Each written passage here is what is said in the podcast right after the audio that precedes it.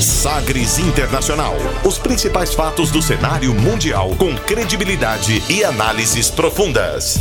A contextualização histórica das últimas notícias com a apresentação de Rubens Salomão, comentários do professor de História Norberto Salomão e participação de especialistas. Um programa que vai além da notícia, com reflexões abalizadas sobre o panorama global.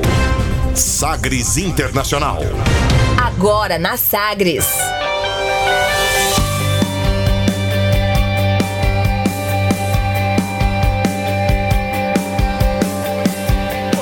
Seja muito bem-vindo ao Sagres Internacional. Eu sou Rubens Salomão e a partir de agora, com você, ouvinte Sagres, os fatos precisos e análises credenciadas sobre os principais temas mundiais. E você confere nesta edição o tema do dia, a história da base de Alcântara e as consequências de acordo adiantado entre o Brasil e os Estados Unidos todos os destaques da agenda do presidente Jair Bolsonaro com Donald Trump. O Brasil ganha ou perde com a aproximação? União Europeia impõe ultimato de 20 dias para Londres definir os termos do Brexit. Primeira-ministra da Nova Zelândia defende erradicação global da ideologia racista de direita. Agentes do Serviço de Inteligência da Venezuela detêm, prendem o chefe de gabinete de Juan Guaidó. O que é que significa a nova organização de países da América do Sul, chamado ProSul, que é debatido por Jair Bolsonaro em encontro no Chile? E ainda a música número 1 um nas paradas da França e a brasileira mais ouvida no mundo. Você conectado com o mundo. Mundo. O mundo conectado a você. Sagres Internacional.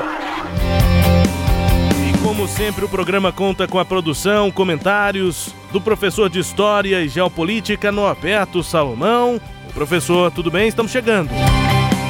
E aí, e aí, Rubens? Olá, olá, ouvintes. Prazer estar aqui para a gente poder discutir mais uma vez né, as questões internacionais e as peripécias tupiniquins nesse cenário, né? É, ainda em tempo, ressaltar a, a minha satisfação, prazer encontrar né, um cidadão que eu ouço sim há, há anos, né, o Justino Guedes, companheirão do Brasil, que seu programa aí da madrugada. Tive o prazer de encontrá-lo. Satisfação, abração, Justino. Que isso, hein? Raiz brasileira. Raiz brasileira. segunda a sábado. E parece que no domingo também é raiz brasileira. Enfim. E na TV Sagres também, hein? Nas nove da manhã, todo domingo. E o Raiz Brasileira de segunda a sábado, das quatro às sete da manhã, coladinho com Manhã Sagres comigo, com a Cileide também. Grande Justino Guedes. Esse é companheirão mesmo. Mesmo. Gente boa toda a vida. Um abraço, Justino. Estamos chegando com o nosso Sagres Internacional. E começando o programa de hoje, como sempre, conferindo uma declaração de destaque nesta semana. Agora, as frases bem ou mal ditas por aí. Abre aspas. Abre aspas hoje, excepcionalmente, duplo. Para os presidentes do Brasil, Jair Bolsonaro, e dos Estados Unidos, Donald Trump.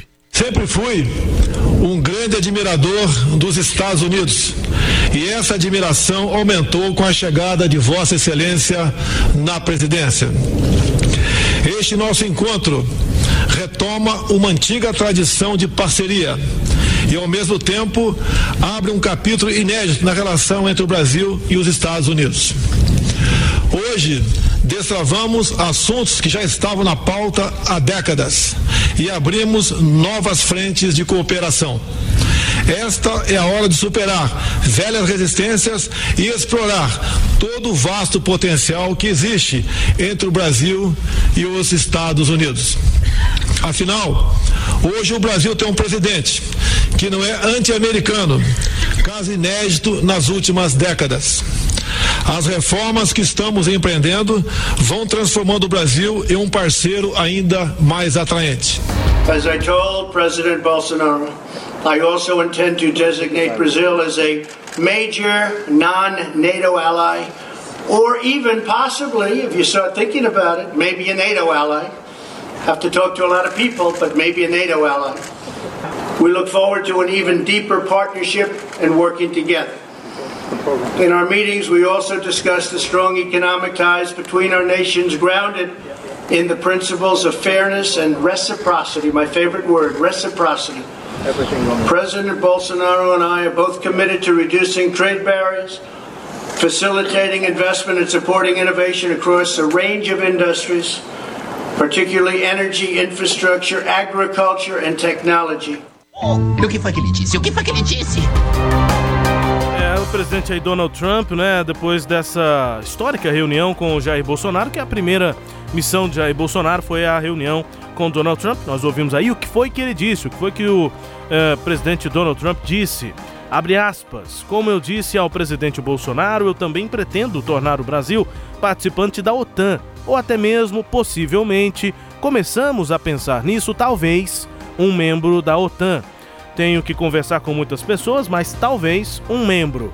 Estamos planejando parcerias mais profundas e trabalho conjunto. Também discutimos parcerias econômicas mais fortes, baseadas nos princípios de justiça e reciprocidade. Minha palavra pre preferida: reciprocidade. Nos comprometemos a reduzir barreiras comerciais, facilitando investimentos nas áreas de energia, infraestrutura, agricultura e tecnologia. Fecha aspas.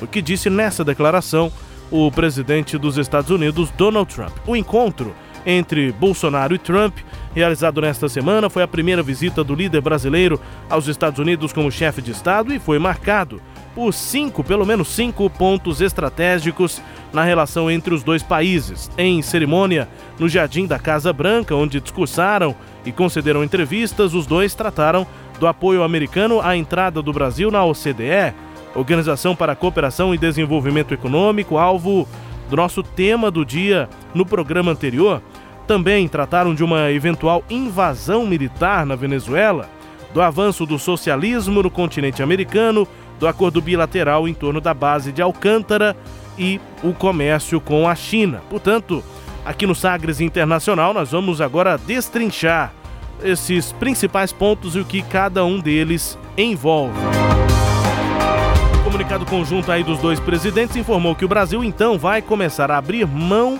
do tratamento especial que recebe nas negociações da Organização Mundial do Comércio.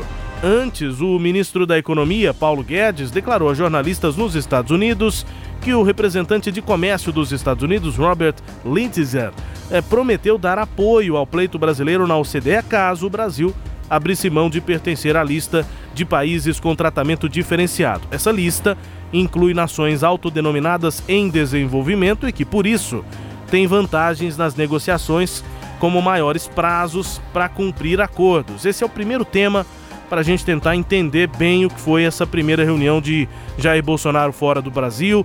É, com Donald Trump. A OCDE foi nosso tema do dia no programa anterior. E o que, que quer dizer agora o Brasil ter que sair aí dessas, é, desses acordos, dessas facilitações, digamos assim, da OMC para entrar na OCDE?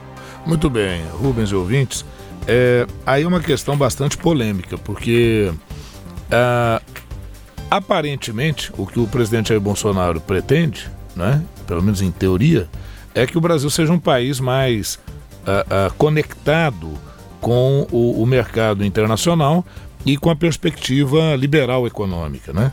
Nesse sentido, o discurso do Bolsonaro e do, do presidente Donald Trump são bem afinados, porque obviamente eles compõem uma mesma ideologia, uma mesma perspectiva ideológica. Porém, por outro lado, se o discurso é afinado, as intenções não são tão afinadas assim. É óbvio, o Brasil é um país importantíssimo no mundo, tem é, é, é uma posição geograficamente estratégica, tem é, recursos naturais importantíssimos, mas é, é, precisa cuidar da sua soberania. Então a grande crítica é até que ponto o Brasil não está cedendo demasiadamente as exigências norte-americanas.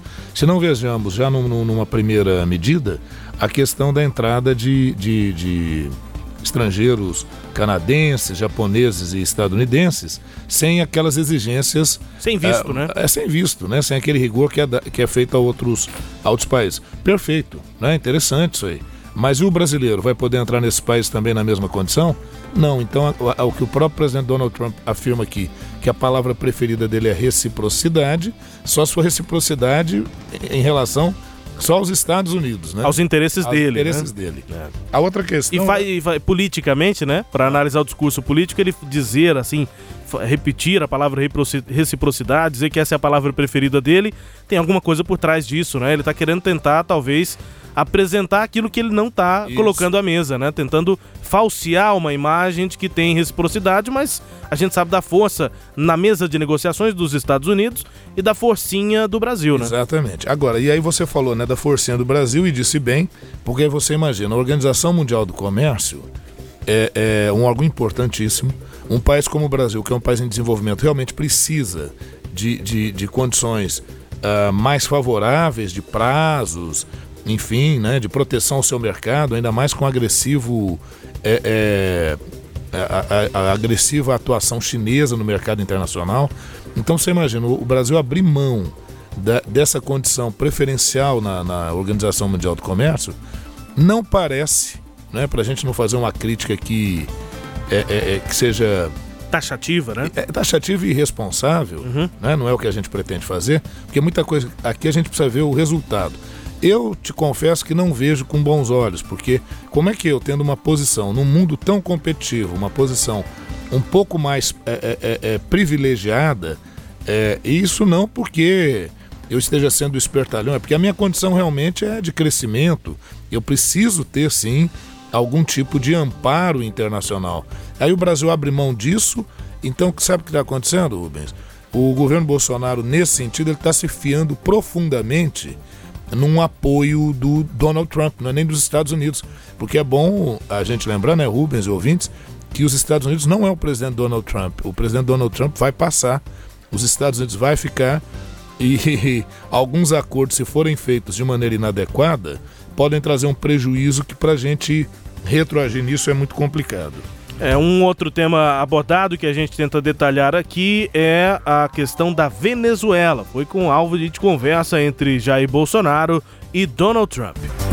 nós tratamos com mais profundidade na questão da Venezuela. A certeza, nós queremos resolver a situação porque o Brasil está sendo prejudicado e não nos interessa, nem a nós, nem a eles, né?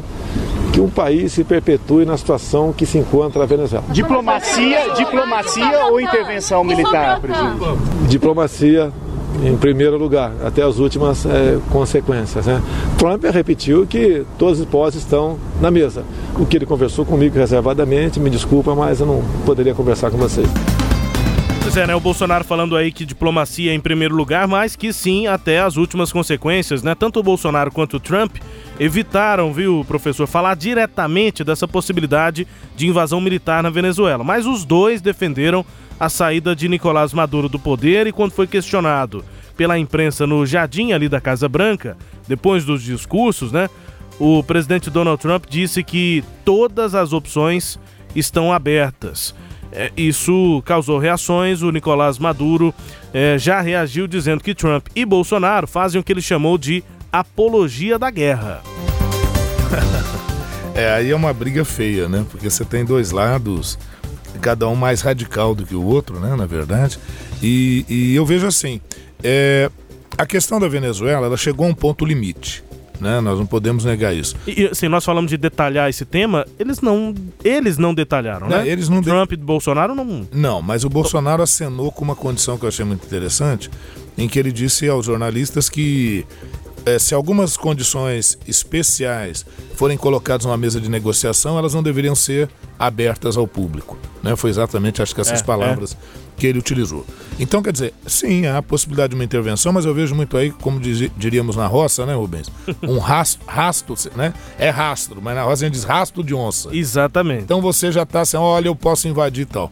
Agora, eu acho que o mais radical esquerdista é, não tem como é, é, defender o regime de Maduro nesse momento. Eu não digo nem pelo regime em si, né? Só quem vive lá dentro da Venezuela para ter uma perspectiva mais clara, tanto a favor quanto com, como contra o governo Maduro. Mas é, chegou a uma situação insustentável. Né? É, eu vou- tô- hoje eu tô cheio das paladadas, dos termos.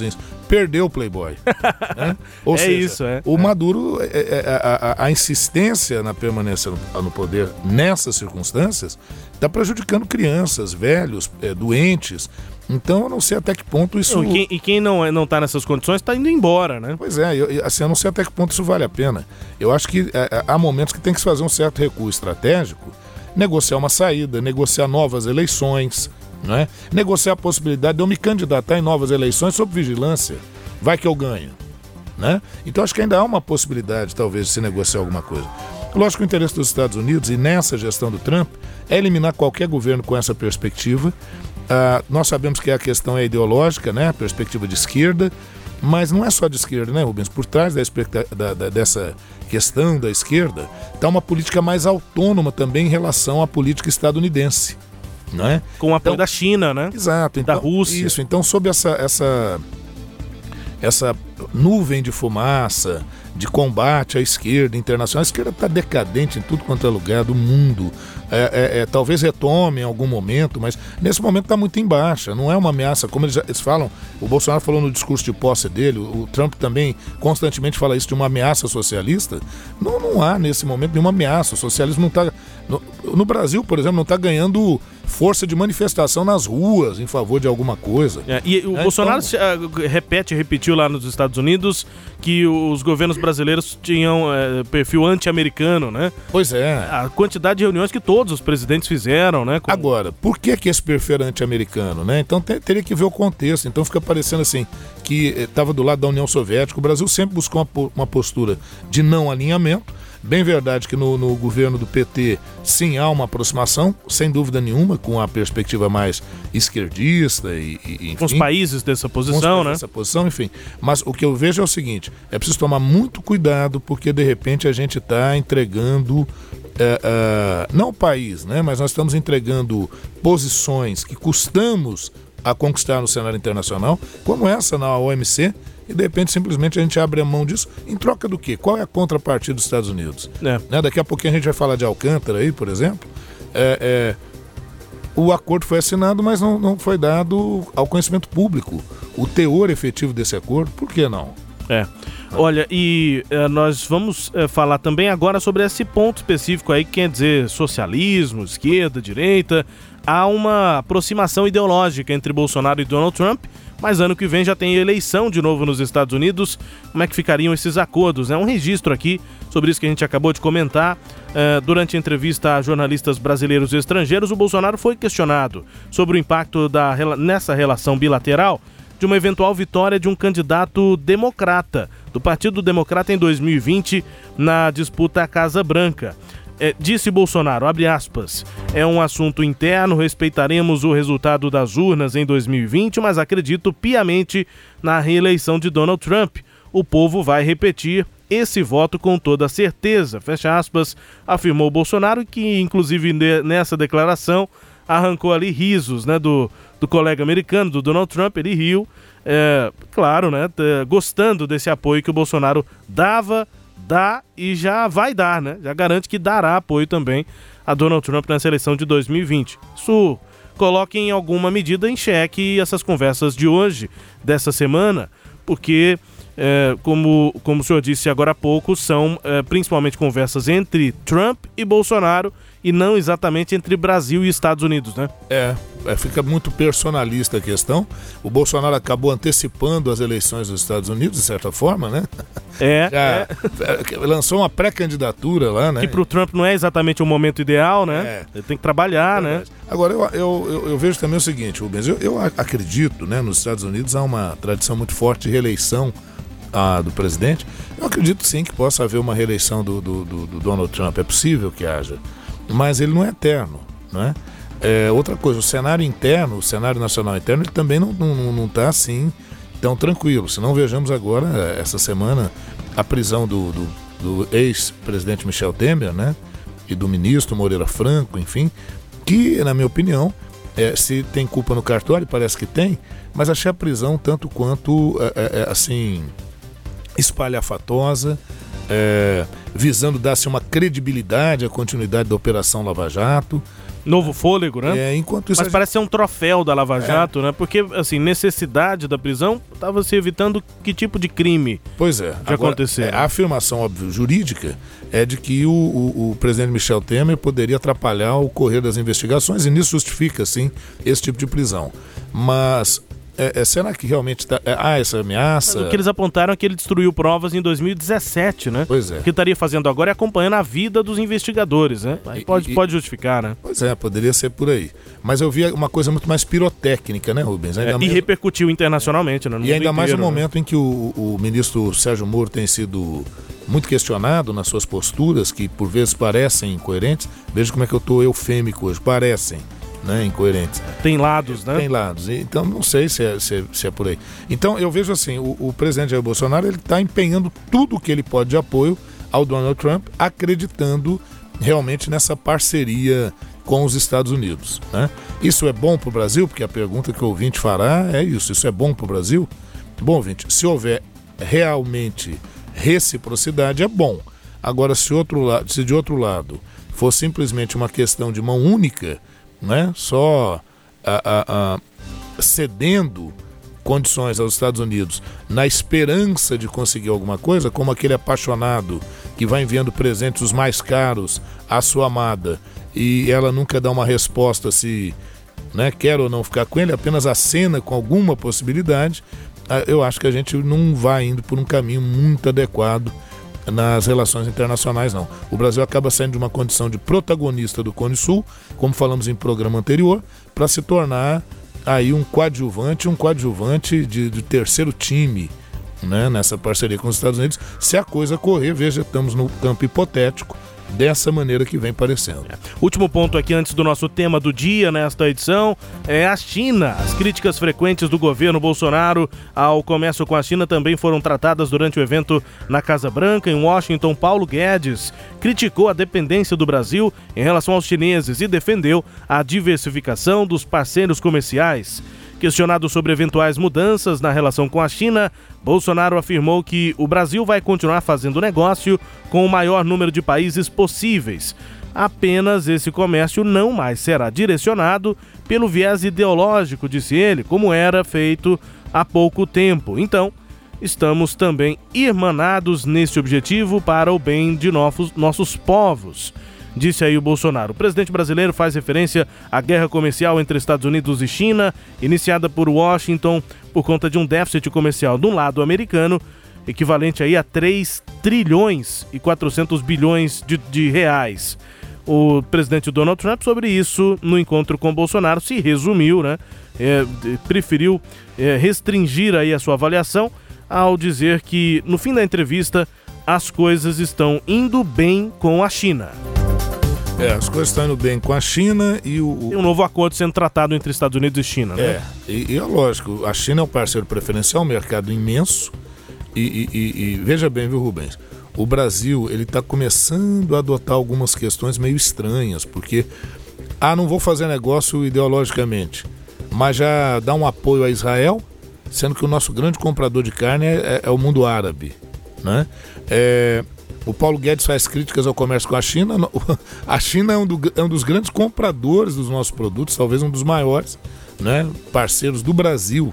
Há uma dependência, diversifica o mercado, não precisa de comprador. Outra coisa, se os Estados Unidos falar, não é o banco, eu compro o que a China compra, eu compro. Por que, que os Estados Unidos não faz uma proposta assim? Né? Se é para ser recíproco, se é para ser recíproco, né? Não, não vai rolar. Vamos então para o nosso tema do dia na edição de hoje aqui do Sagres Internacional. Navegando pelos mares da informação. Sagres Internacional.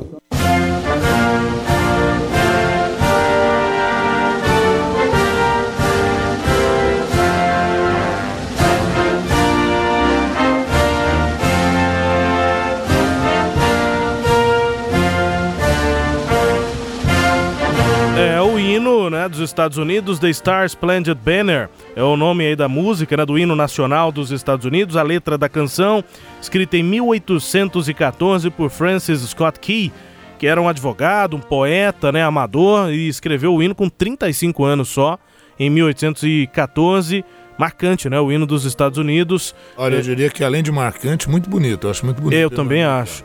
Bom, é pra gente continuar falando dos Estados Unidos e dessa relação aqui com o Brasil depois dessa semana. O tema agora é que Trump e Bolsonaro exaltaram o acordo assinado pelos dois países em torno da base de Alcântara, no Maranhão. As salvaguardas tecnológicas vão permitir o uso comercial da base de lançamento espacial. Pelos termos discutidos, os Estados Unidos poderão lançar satélites e foguetes da base maranhense, mas o território vai continuar sob jurisdição brasileira. Segundo o presidente brasileiro, esse acordo vai viabilizar o centro de lançamento de Alcântara. Ele foi questionado sobre esse tema, também por um balanço aí é, da reunião lá em Washington pelo repórter da TV Globo, Luiz Fernando Silva Pinto. E você confere agora a pergunta e a resposta de Bolsonaro. É, eu queria fazer uma pergunta sobre pesos e medidas. O Brasil oferece, vai trabalhar para oferecer uma base de foguetes em Alcântara. O Brasil permite que os americanos, a partir daqui a 90 dias, entrem no Brasil sem visto. Sim, o presidente Trump disse que apoia a entrada do Brasil na OCDE, porém, o Departamento de Comércio diz que isso depende se o Brasil mudar de status na OMC. Ou seja, o senhor está oferecendo muita coisa e está recebendo talvez algo. A base Alcântara, para nós, até o momento, está sendo ociosa. O pior, né? Está sendo deficitária. A entrada deles é, ajuda que, de modo que nós possamos aí catapultar a, o centro de lançamento de Alcântara. É vantajoso para nós. Há quanto tempo nós estamos parados lá? A questão quilombola praticamente foi resolvido essa semana, né? Porque tinham ampliado a área sem ninguém saber. E o nosso pessoal foi para lá conversando com autoridades locais, conversando com a comunidade. A comunidade ia perder é, com aquela extensa, extensa área, porque nós queremos lá, conversando com os nossos ministros, entre especial Marcos Pontes, que é um astronauta, é, nós vamos oferecer mercado de trabalho para os quilombolas. Então, todo mundo tem, todo mundo tem a lucrar nessa, nessa questão aí do, do centro de lançamento de Alcântara. É, a avaliação aí do presidente Jair Bolsonaro, todo mundo tem a lucrar com essa questão da base de Alcântara. Donald Trump disse: depois de 20 anos, estamos finalizando um acordo de salvaguardas tecnológicas para permitir que empresas americanas façam lançamentos a partir do Brasil. É realmente uma localização privilegiada. Graças a essa localização, economizaremos muito dinheiro. Fecha aspas, disse Donald Trump. Segundo ele, seu governo está determinado a reviver o legado americano no espaço. O uso comercial dos Estados Unidos, né, na, da base de Alcântara, passou por negociações no início dos anos 2000, mas elas não prosperaram. Em 2013, as tratativas foram retomadas, mas agora é que houve algum avanço significativo. Rubens e ouvintes, essa questão envolve tanta coisa, rapaz, porque a base de Alcântara é de 1983, quando ela foi implementada, ela vai entrar em ação realmente em 89. Ela vai substituir uma base lá no Rio Grande do Norte, chamada Barreira do Inferno, e onde era, é, seria para lançamentos, mas a região foi ficando adensada é, pela população, então transferiu-se para o Maranhão. Está pertinho ali, está 32 quilômetros de São Luís, né? Está a 2 graus sul é, em relação ao Equador, então é uma posição extremamente estratégica, ventos numa velocidade muito adequada para lançamento de foguetes. Então é o local um dos locais adequados. Tem uma outra base francesa na Guiana, francesa, a base de Kourou, é, e a base de Alcântara, nesse sentido, é inclusive superior na sua localização e tudo, né? Agora, tem problemas. Tem comunidades quilombolas, são, é pouca gente, são 108 comunidades que você tem na área. Né, que você precisa negociar com elas. É, não é uma questão é, simples, né? Para retirar da região. O presidente Bolsonaro fala numa simplicidade, né? Que o pessoal dele já foi lá, Conversou resolveu. e resolveu. É, eu não sei se resolveu, acho que a coisa não é tão simples assim. Acho que a pergunta que o repórter fez foi muito clara. O Brasil tá. É aquilo que falamos aqui, né? Às vezes eu penso, será que eu estou falando besteira? Porque tem coisa que eu acho tão insólita, tão fora do normal, que eu não acredito que se. Né, que faça-se um acordo dessa maneira, de se entregar praticamente a alma em troca de nada, em troca de promessas. Né? Então, e, e eu acho também muito revelador o, o discurso do presidente Donald Trump é, o Donald Trump não fala em nenhum momento em que isso colaboraria para os dois países. Ele fala, vamos economizar muito dinheiro nós, Estados é, Unidos. É. Então, o discurso dele é muito claro, é para beneficiar aos Estados Unidos. Os benefícios que o Brasil vão ter, o Bolsonaro diz, olha, mas aqui lá a, a base de Alcântara está parada. Parada. O Brasil tem um instituto espacial, O Brasil tem o ITA. Tem um ministro astronauta. Tem um ministro que é astronauta, né? É, espero que a gente não esteja fazendo esse negócio aí com a cabeça no mundo da lua, né? É, é a ideia. É, é. Agora, o que, eu, o que eu digo aqui, Rubens, é o seguinte: é, sabe o que está acontecendo? Está havendo um sucateamento do Instituto Espacial Brasileiro, inclusive de técnicos, ou que vão para fora do Brasil, ou alguns que estão se aposentando e não estão deixando substituto. Eu vi uma entrevista semana passada com pessoas dessa área e falam justamente isso. Tem técnicos importantíssimos que estão se aposentando e não está havendo uma renovação desse processo. E ao invés de formar novos profissionais ou valorizar esses profissionais, o importante mesmo é entregar para a NASA, né? É entregar para a NASA. E aí, Rubens, se você me permite. Os... Não que a NASA não tenha importância, mas o ideal seria fazer parceria. A, né, a, formação. NASA, olha, a NASA é importante, Estados Unidos é importante. Eu sou um, um defensor de uma parceria efetiva com os Estados Unidos, claro, mas parceria. Eu não posso. Recíproca. Claro, eu não. Eu, o que é isso? Por que, que eu vou entrar? O Brasil já é um país que tem dificuldades imensas internas e também de colocação no contexto internacional. Né? E aí eu aposto todas as minhas fichas ah, para uma pretensa, um pretenso apoio norte-americano. E aí, Rubens, se me permite só, lem só lembrar o seguinte: nós tivemos um acidente três dias antes de lançar um mini satélite, em grande parte com tecnologia brasileira, né?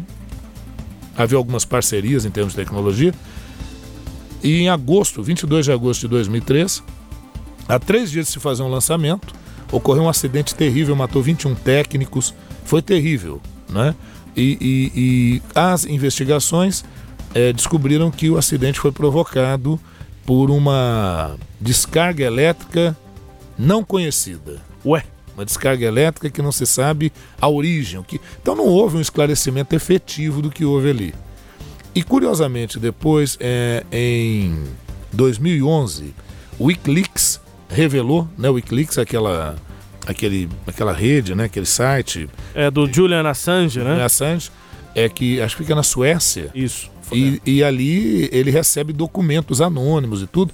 E um desses documentos fala claramente, não é nem governo Trump, fala claramente que os Estados Unidos não queriam, não tinham a intenção, a gente nem pegou o texto, mas poderíamos até depois, em outro momento, ler esse texto, os Estados Unidos não queriam de forma nenhuma, nenhuma colaboração de outros países com o Brasil que passassem tecnologia para o Brasil para o lançamento de foguetes ali da base de Alcântara. Então já há uma posição dos Estados Unidos clara nesse sentido, e agora fala-se uma parceria? Não. O que a gente está observando aí e eu, eu, a gente quer saber o que está é, é, incluso nesse acordo que foi assinado pelo, pelo Araújo, né? Pelo Ernesto Araújo e o, o nosso astronauta, né? Para ver lá qual o teor desse documento e que benefício efetivo ele traz para o Brasil. O mercado de lançamento de satélites ele é um mercado bilionário, mas para isso é necessário que haja, olha que palavra interessante, quase não foi falado no programa de hoje, reciprocidade. É isso. Olha, e a gente vai continuar acompanhando os passos aí do presidente Jair Bolsonaro. Daqui a pouco nós vamos destacar, inclusive, que, é que ele foi conversar lá no Chile com outros líderes aqui da América do Sul. Mas agora tem intervalo. A gente volta daqui a pouco com mais Sagres Internacional e você vai conferir. A União Europeia impõe ultimato um ultimato de 20 dias para Londres definir termos do acordo aí do Brexit. Ainda a primeira-ministra da Nova Zelândia defende a erradicação global da ideologia racista de direita. E agentes do Serviço de Inteligência da Venezuela detêm o chefe de gabinete de Juan Guaidó. Nós voltamos já com mais Sagres Internacional. Você gosta de ler as notícias do seu time todos os dias? Acesse agora o aplicativo Sagres, disponível para Android e iOS. Você pode ouvir a Rádio Sagres, assistir os melhores lances das rodadas e ficar por dentro de todas as novidades do seu clube do coração. Baixe agora no seu smartphone o app da Sagres. Rádio Sagres, um novo jeito de fazer futebol. Estágio é com o IPAC. IPAC é com PH. Inovação, instituição de ensino na gestão direta dos contratos de estágio. ipac.org.br 62 3931 6300. Você que acorda bem cedo, tem um bom motivo para sintonizar a Rádio Sagres 730. Ouça o programa Raiz Brasileira. Os grandes nomes e as grandes canções da autêntica música brasileira. Todos os dias na Sagres 730. Destaque para as primeiras notícias do dia, no esporte e no jornalismo. Música e informação. Uma companhia agradável para começar o seu dia. Programa Raiz Brasileira. Apresentação: Justino Guedes. Oferecimento: Bater Shop Baterias, Erva Fé, Ervas Medicinais e Simbora Restaurante. Entretenimento, Jornalismo. prestação de serviços Rádio Sagres. em tom maior.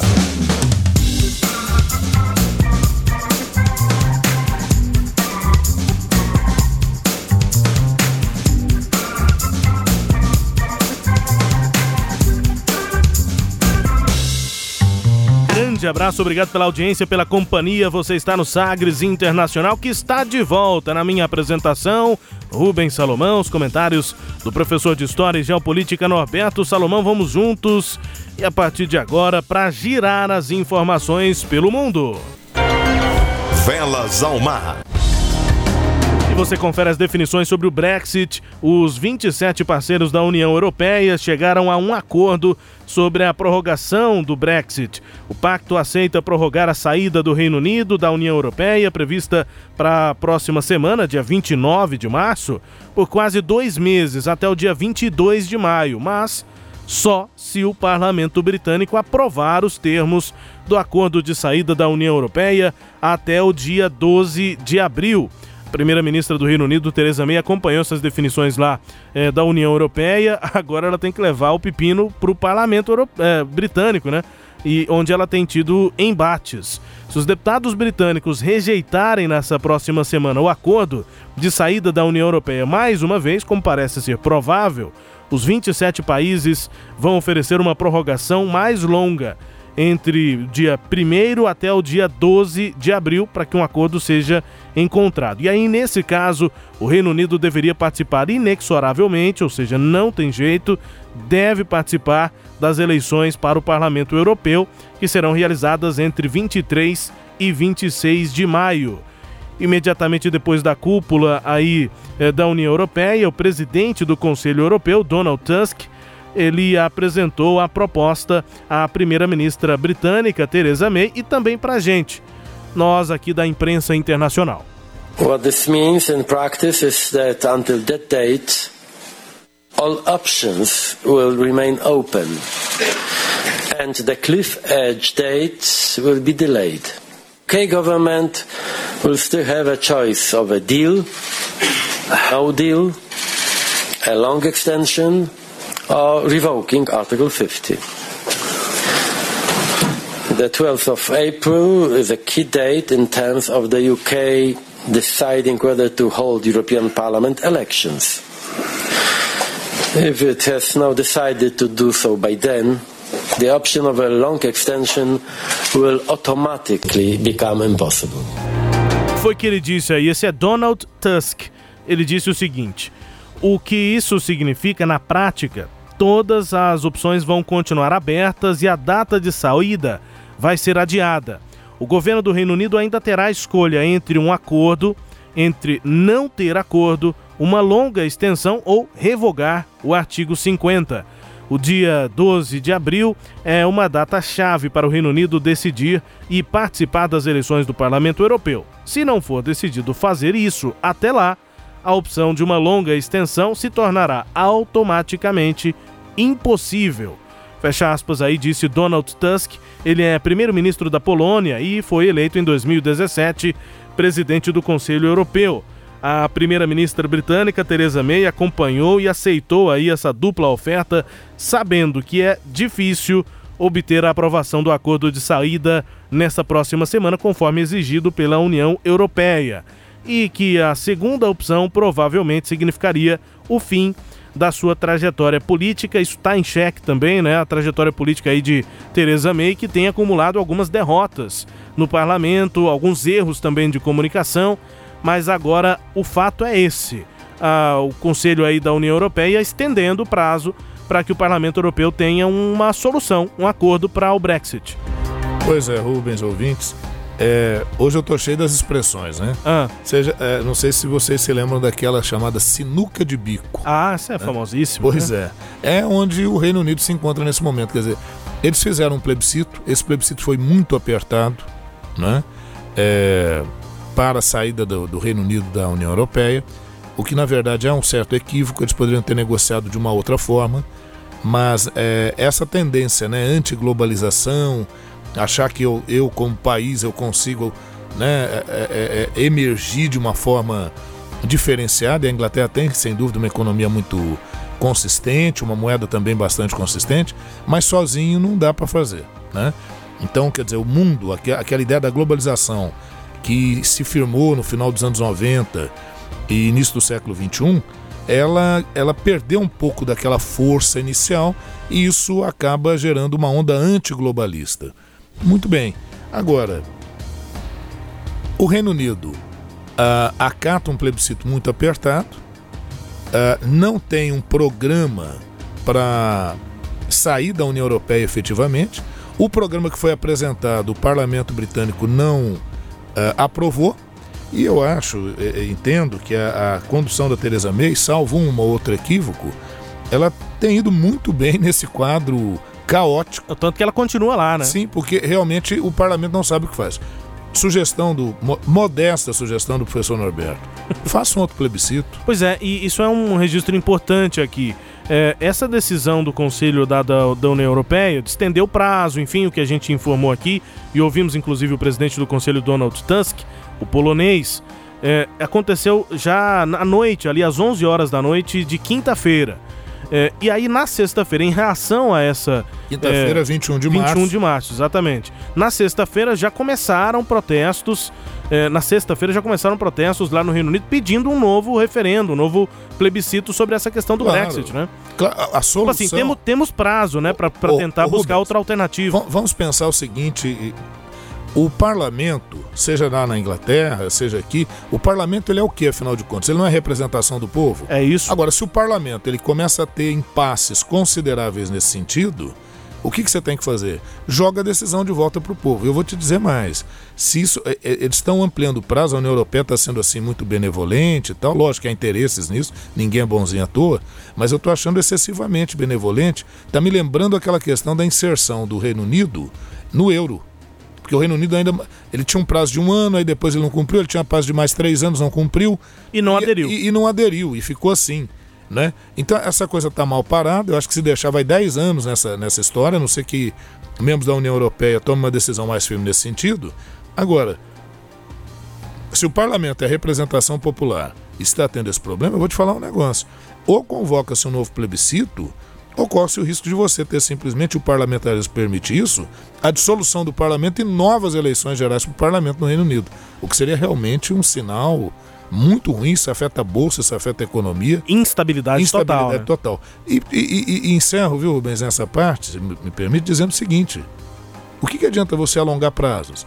Eles já discutiram isso inúmeras vezes. Vai alongar até quando? Qual, qual é a novidade? É. Eu vou te falar qual é a novidade. É tipo assim: olha, opa nós fizemos alguma coisinha aí que não foi o muito correto, muito coerente. Que tal a gente voltar atrás? E nós sabemos que às vezes voltar atrás em algumas coisas é muito difícil. É. O voltar atrás que eu digo aí é: faça um novo plebiscito. Veja o que o povo do Reino Unido realmente quer. E o que eles quiserem, faça um plano, é, é, é se for para sair, que você já tenha um plano efetivo para essa retirada. Girando aqui as informações, né, depois do massacre terrível acontecido lá na Nova Zelândia, em que um extremista usou armas pesadas para matar 50 pessoas em duas mesquitas na cidade de Christchurch, na Nova Zelândia, a primeira-ministra do país, Jacinda Ardern, fez um apelo global. A call would be a global one. You know, I'm very clear here to make the distinction that yes, this was an Australian citizen, but that is not to say that we do not have ideology in New Zealand that would be a affront to the majority of New Zealanders, that would be utterly rejected by the majority, the vast majority of New Zealanders. But we still have a responsibility to weed it out where it exists and make sure that we never create an environment where it can flourish. But I would make that a global call. You know, what New Zealand experienced here was violence brought against us by someone who grew up and learnt their ideology somewhere else. A Jacinda Ardern, primeira-ministra da Nova Zelândia, né, falando em uma das primeiras entrevistas que concedeu depois desse massacre lá no país, ela diz claramente né, que a maioria da população neozelandesa rejeita esse tipo de atitude e que, abre aspas, o que a Nova Zelândia experimentou foi a violência trazida contra nós por alguém que cresceu e aprendeu sua ideologia em outro lugar. Se quisermos garantir globalmente que somos um mundo seguro e tolerante, inclusivo, não podemos pensar sobre isso em termos de fronteiras. Fecha aspas, afirmou Jacinda, Jacinda Arden em entrevista à BBC, fazendo um apelo global em relação a essa questão aí da ideologia racista de direita, são os termos que ela usou. Nós também detalhamos isso aqui na edição anterior, logo depois, né, daquele massacre na Nova Zelândia, essa ideologia supremacista branca que está é, presente aí pelo mundo e cometendo atos como esse, não só agora na Nova Zelândia, antes também em outros eventos. É verdade, Rubens, isso tem que ser combatido de todas as formas, né? E assim, tem que haver uma conscientização de que no mundo nós somos todos, é, apesar das diferenças circunstanciais, nós somos todos iguais, né? Nós somos seres humanos, nós precisamos ter respeito pela condição do outro. Essa ideia de segregacionista não tem nenhum sentido. Agora, nós sabemos, é, é, aí é uma questão histórica, nós sabemos que o crescimento da direita no mundo anima, estimula esse tipo de coisa. Não feito pela direita, mas abre espaço para aqueles que se veem representados de alguma maneira, de uma forma distorcida. É, os radicais. No, né? Nos radicais e, e, e, até psicopatas, alguns, né? né? Sociopatas, no discurso de algumas lideranças. Por exemplo, o discurso do, do Donald Trump é um discurso claramente beligerante, por exemplo. É. Né? Então, ah, então o Donald Trump é culpado. Não, não tem nada do Donald Trump, Trump culpado. O que eu estou dizendo aqui. Essa tendência ela acaba animando aqueles de mente distorcida a querer levar a cabo como tem levado isso. O outro problema é que quando alguém faz esse tipo de coisa, e hoje a gente tem as redes sociais, e publica isso, né, a, a, ao vivo, inclusive, como foi o caso desse atentado na Nova Zelândia, infelizmente isso anima outros a quererem fazê-lo. Eu não sei até que ponto isso é, é realmente é, verdadeiro, mas em Rio Verde agora parece que a polícia estava investigando também. É, aprenderam um, um garoto em Pontalina é, teve um outro também no entorno do Distrito Federal e, e, tem essa investigação agora em Rio Verde. Mas dois garotos aqui em Goiás já foram apreendidos por conta de ameaçarem é, ataques semelhantes. Agora, enfim. veja você, antes eu ficaria meio intimidado em fazer isso, né? Eu, se eu tivesse essa ideia. É, exatamente. Intimidado. Agora, quando já se começa a falar disso. De e aconteceu forma, aqui no Brasil. É como se fosse uma coisa banal, natural, aí né, é, é ocorre a banalização desse tipo de ato. Né? É, infelizmente, né? É. A Jacinda Arden tem se tornado uma líder mundial nesse sentido, né? Tem, e tido, jovem, né? tem tido falas muito importantes nesse sentido. Exatamente. E ela é jovem, né, Rubens? Jovem, jovem. Eu não vou me lembrar a idade aqui, mas não, ela mas tem assim, 40 e poucos é, anos, né? Uma líder relativamente jovem. Sim. Olha, agentes do SEBIN, é a agência de inteligência da Venezuela, entraram na madrugada de quinta-feira nas casas de Roberto Marreiro, diretor do escritório do líder opositor no país, Juan Guaidó, e do deputado Sérgio Vergara, ambas é, do, no bairro aí de Las Mercedes, em Caracas. No início da noite de quinta-feira, o regime do ditador Nicolás Maduro afirmou que Marreiro está sendo acusado de integrar uma célula terrorista e que estaria planejando ataques no país. Segundo o ministro do Interior e Justiça na Venezuela, general Néstor Reverol, Marreiro é o responsável direto pela organização desses grupos criminosos e quem foi apreendido é, com quem foi apreendido um lote de armas de guerra e divisas estrangeiras em espécie durante uma ação de busca realizada em sua residência. Rapidinho, a situação na Venezuela é crítica, a gente falou sobre isso aqui, mas esse tipo de acusação de terrorismo, quando é feita por um governo ditatorial é, contra um, um opositor, é, é preciso ter muita prova, né? É preciso que tudo seja apresentado de forma transparente. Só que se falando de um governo ditatorial, isso nunca acontece, né? Não, e, e assim, primeiro, não, não sabemos lá se o governo é tão ditatorial assim. Mas ações como essas é.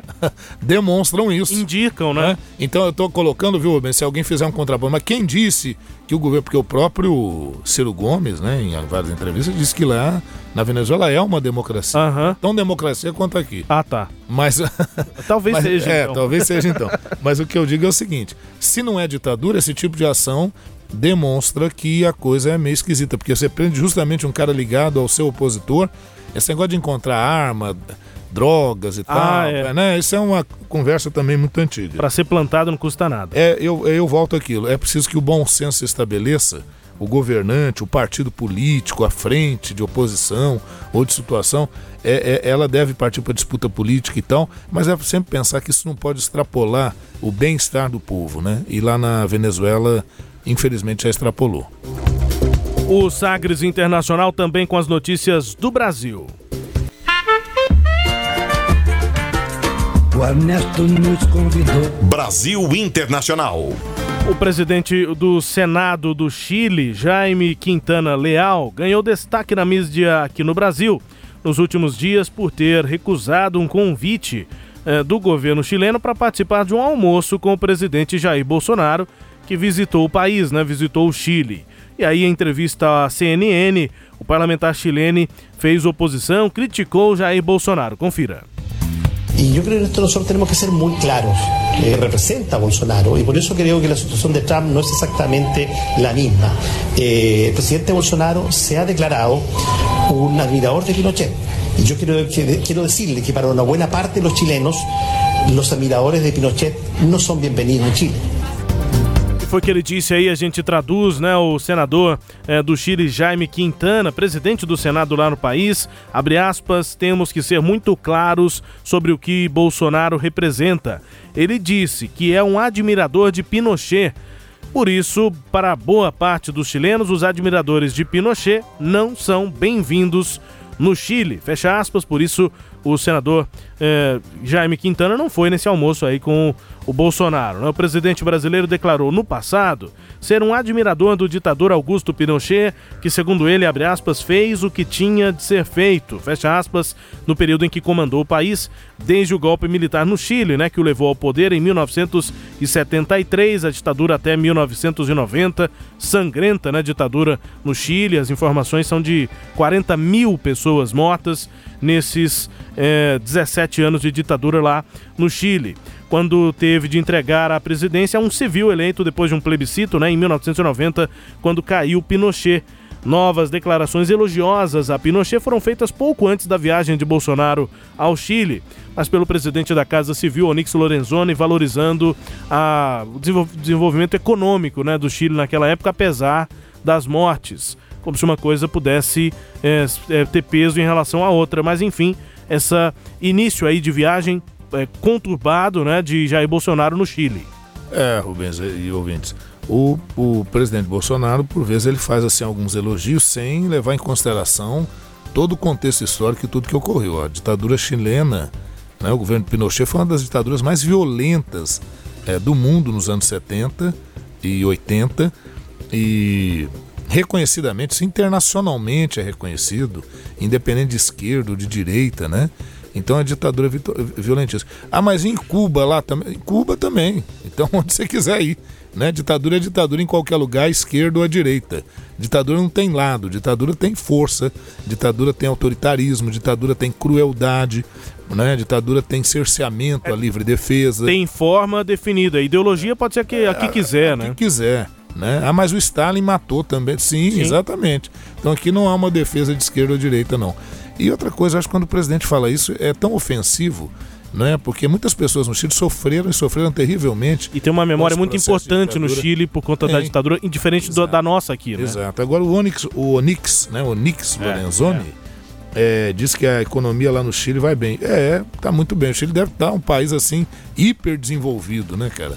Olha, o Chile tem alguns desenvolvimentos, sim, mas a exclusão social no Chile é muito grande.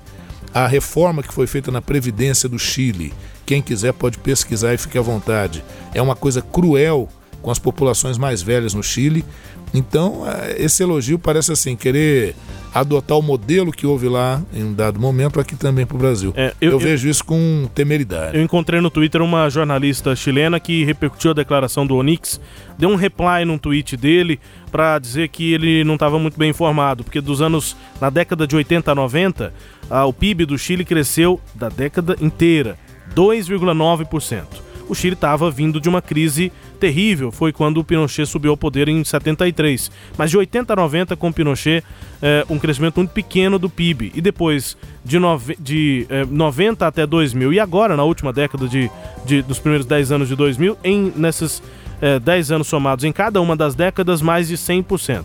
100%, 129%, se eu não me engano, de 90 desde a queda de Pinochet até 2000 e de 2000 a 2010, mais cento e tantos por cento. Enfim, números também podem ajudar a, a, a fazer o Onix entender claro. um pouco melhor a economia no Chile. E outra coisa, por mais que a economia do Chile tenha tido desenvolvimento, eu não posso vincular esse desenvolvimento a um regime autoritário, um regime de força. É. Né?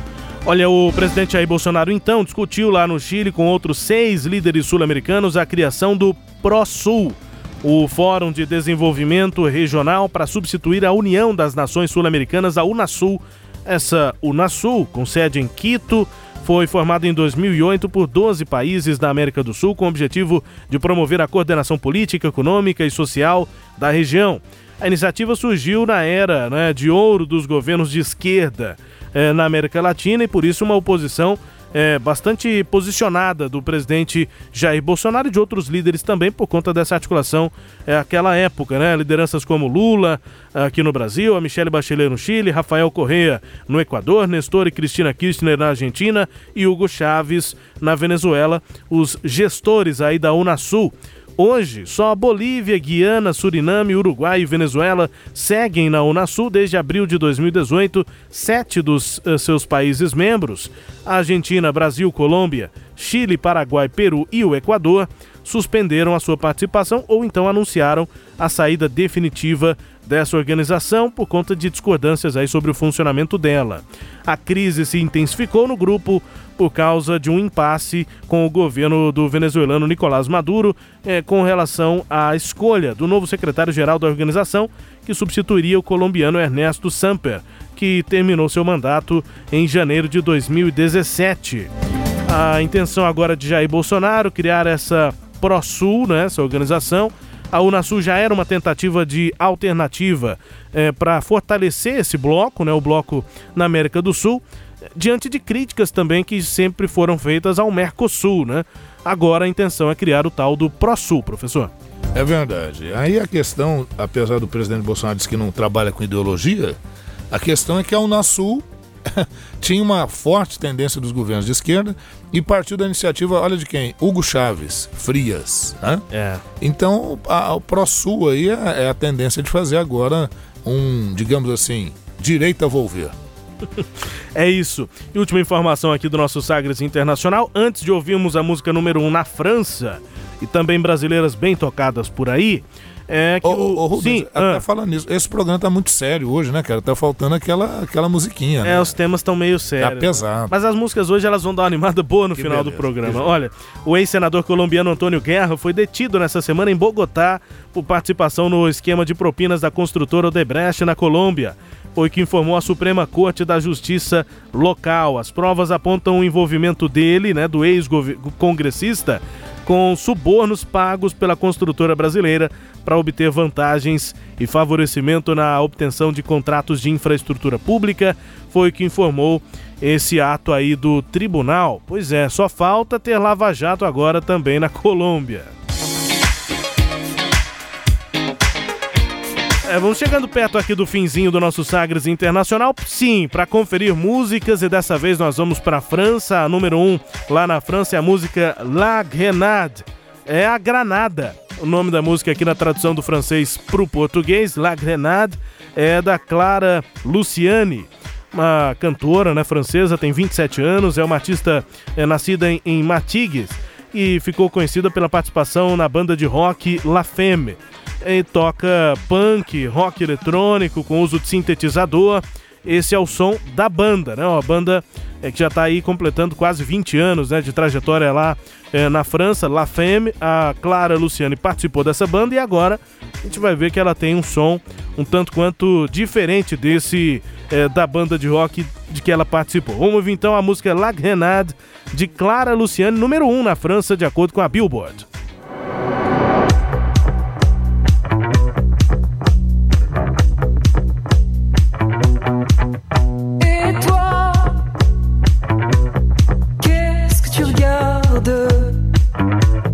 Jamais vu une femme qui se bat. Suis-moi dans la ville blafarde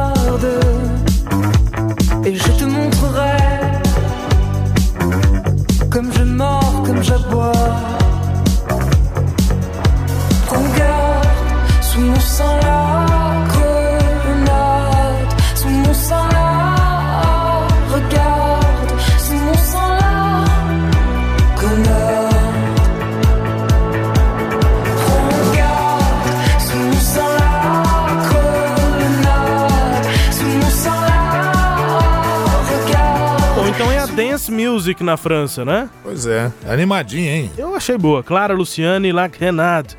A granada. A letra aí, ó. Ei, você, o que você tá assistindo? Nunca viu uma mulher lutando? Siga-me. Na cidade pálida, eu vou te mostrar como eu mordo enquanto eu, enquanto eu lato.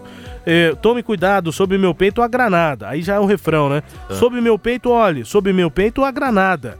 Tome cuidado, sob meu peito a granada. Enfim, é isso que vai repetindo aí, La Grenade. É, a música da Clara Luciane. Basicamente é a força da mulher, né? É. No finalzinho do refrão ela diz assim: Ei você, mas o que você acha? Eu sou apenas um animal disfarçado de Madonna. Ei você. E sob meu peito a granada quer dizer que o, o coração dela é uma granada, vai explodir, enfim, a força né, da Agora mulher sim, também. Rubens, eu, eu, eu achei a letra interessante, empoderamento feminino e tal, mas não vi novidade na música. Eu te confesso que na. Na, na, na, naquilo que você, naquela, som? No som. E o que você trouxe da China eu achei muito Ah, sem interessante. dúvida. Sem dúvida. sem Aqui, parece que eu voltei lá nos anos 80 aqui, sinceramente. Exatamente. Eu gosto muito da música dos anos 80, mas de Sim. fato sem novidade, né?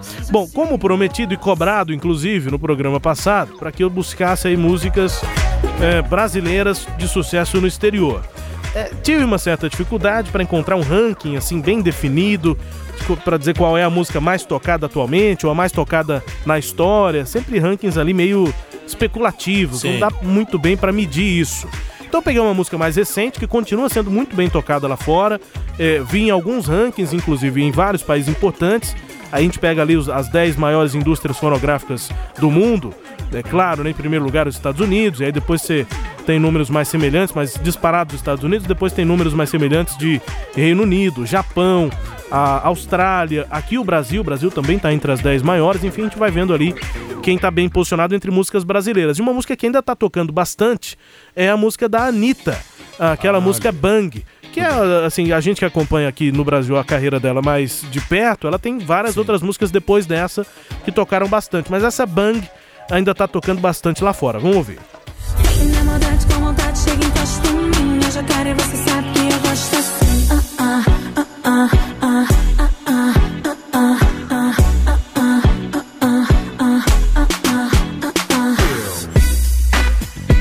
gente aqui não precisamos nem ouvir muito, né? Conhecemos bem essa música. é, E a Anitta também, né? Tem uma carreira internacional bastante interessante. Ela que gera a própria carreira, É, enfim. tá construindo Menina, realmente, é, tem uma né, carreira essa- interessante, né? O jeito dela tratar a carreira é bem interessante. Sem dúvida. E peguei uma música histórica. Na programa passado, a gente ouviu aqui Aquarela do Brasil para falar do Brasil. E aí eu citei que, na minha opinião, ach- achava que Garota de Ipanema fosse uma música ainda mais tocada do que Aquarela do Brasil. E aí? Pelos rankings lá que eu, que eu busquei, eh, me- me- o que eu percebi é que Aquarela do Brasil é ainda mais tocada do que Garota de Ah, Ipanema. tá. A questão é que Garota de Ipanema tem mais versões, né?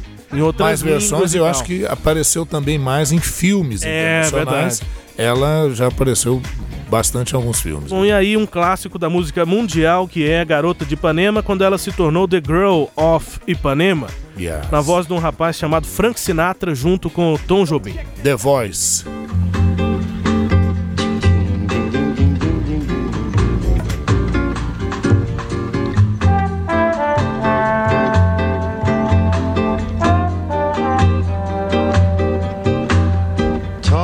And tan and young and lovely, the girl from Ipanema goes walking, and when she passes, each one she passes goes, ah. Moça do corpo dourado, do sol de Ipanema, o seu Yes, way. é mais que um poema, é a coisa mais linda que eu já vi passar.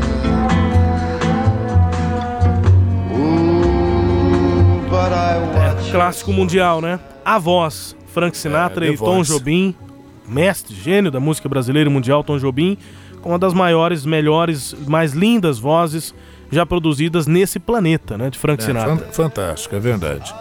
Coisa linda. Vamos acabar então com essa música, com The Girl of Ipanema, a Garota de Ipanema, é, e a gente volta na próxima edição. Um abraço. É isso mesmo, Rubens. Agradecer aos ouvintes, né? Mandar um abraço a todos aqueles que nos acompanham. É, é, queria até falar que a, a voz está assim um pouco estranha, porque a garganta não está muito bem, então fica uma voz assim mais Acontece, acontece. grossona, esquisita, É. né? Estranha. Mas vai sim, vai variando. Professor é assim, que aula estamos dando muitas por aí. Vamos embora então. Um abraço. Um abraço, obrigado pela audiência aqui no nosso eh, Sagres Internacional, pela companhia. Um grande abraço. Continue aqui na programação da Sagres. É isso aí. passes. I smile, but she doesn't see. Por causa do amor. I mean, she just doesn't see. Nem olha pra mim. She doesn't see me.